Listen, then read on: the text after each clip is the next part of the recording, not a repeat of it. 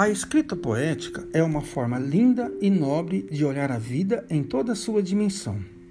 É notável que ela desperta em nós os sentimentos mais profundos da existência humana. Sem contar que ela pode melhorar de forma significativa a qualidade da nossa escrita e interpretação. Eu sou Nivaldo Francisco Neves, o seu professor apaixonado por poesia e esse é o nosso terceiro podcast do canal Poesia e História. Nessa semana, vamos iniciar o estudo sobre a Revolução Russa e seus desdobramentos gerais. Como é de seu conhecimento, vamos mostrar nesse canal diversos autores de poesia. E como estamos estudando a história da Rússia, vamos conhecer de perto três poesias de Marina Tsvetaeva, que é de nacionalidade russa. Antes, porém, Vamos conhecer a sua história de vida. Marina Tsvetaeva nasceu em Moscou em 8 de outubro de 1892, época em que vigorava o Império Russo, da dinastia Romanov. No ano de 1922, foi exilada com sua família para a Europa, morando em Berlim, Praga e Paris, e só retorna para a então União Soviética em 1937. Um dos seus poemas, foi publicado quando ela tinha apenas 16 anos, que será declamado nesse podcast.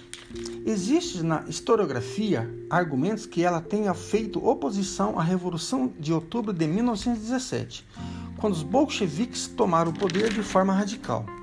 Mas existe controvérsias. Temos na história uma frase memorável deixada pela Marina Tsvetaeva. Alguns dizem que sou favorável ao bolchevismo, outros ao monarquismo, mas a verdade é que ninguém me entende. Porém, deixamos de lado essas questões políticas que serão tratadas nas aulas e vamos ouvir três de seus inúmeros poemas que foram publicados no livro Indícios Flutuantes da editora Martins Fontes, agora ao deleite de seus poemas. Para meus versos escrito num repente. Para meus versos escrito num repente, quando eu nem sabia que era poeta, jorrando como pingos de nascente, como cintilas de um foguete, irrompendo como pequenos diabos no santuário onde há sono e incenso.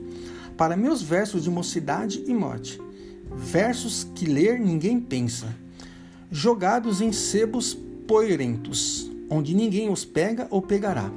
Para meus versos, como os vinhos raros que chegará seu tempo, maio de 1913. O segundo poema foi escrito em 9 de novembro de 1918. Agradeço, ó Senhor. Agradeço, ó Senhor, pelo oceano e a terra, pela beleza da carne e pela alma imortal, e pelo quente do sangue, e pelo frio da água, e pelo amor que eu dou graças, e pelo tempo que passa. E agora, o seu último poema que vamos declamar nesse podcast. O sol da tarde é melhor. O sol da tarde é melhor que o sol do dia. Extremado, não aquece. O sol do dia. Alienado, submisso, é o sol da tarde. Ressabiado, não quer. Bater nos olhos. A simplez de seu tormento é regal. O sol da tarde é quem canta a quem canta.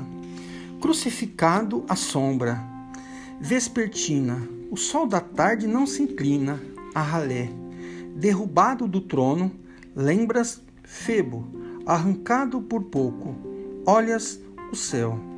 Ó, oh, não atrase no vizinho, campanário, quero ser o seu último sacrário. Abril de 1921. Para encerrar esse, eh, esse podcast, deixo ainda essa frase. A visão do mundo apresentada pelos poetas é, antes de tudo, a visão com o olhar do coração de todos os tempos. Se você gostou desse podcast, fique à vontade para seguir nos próximos episódios.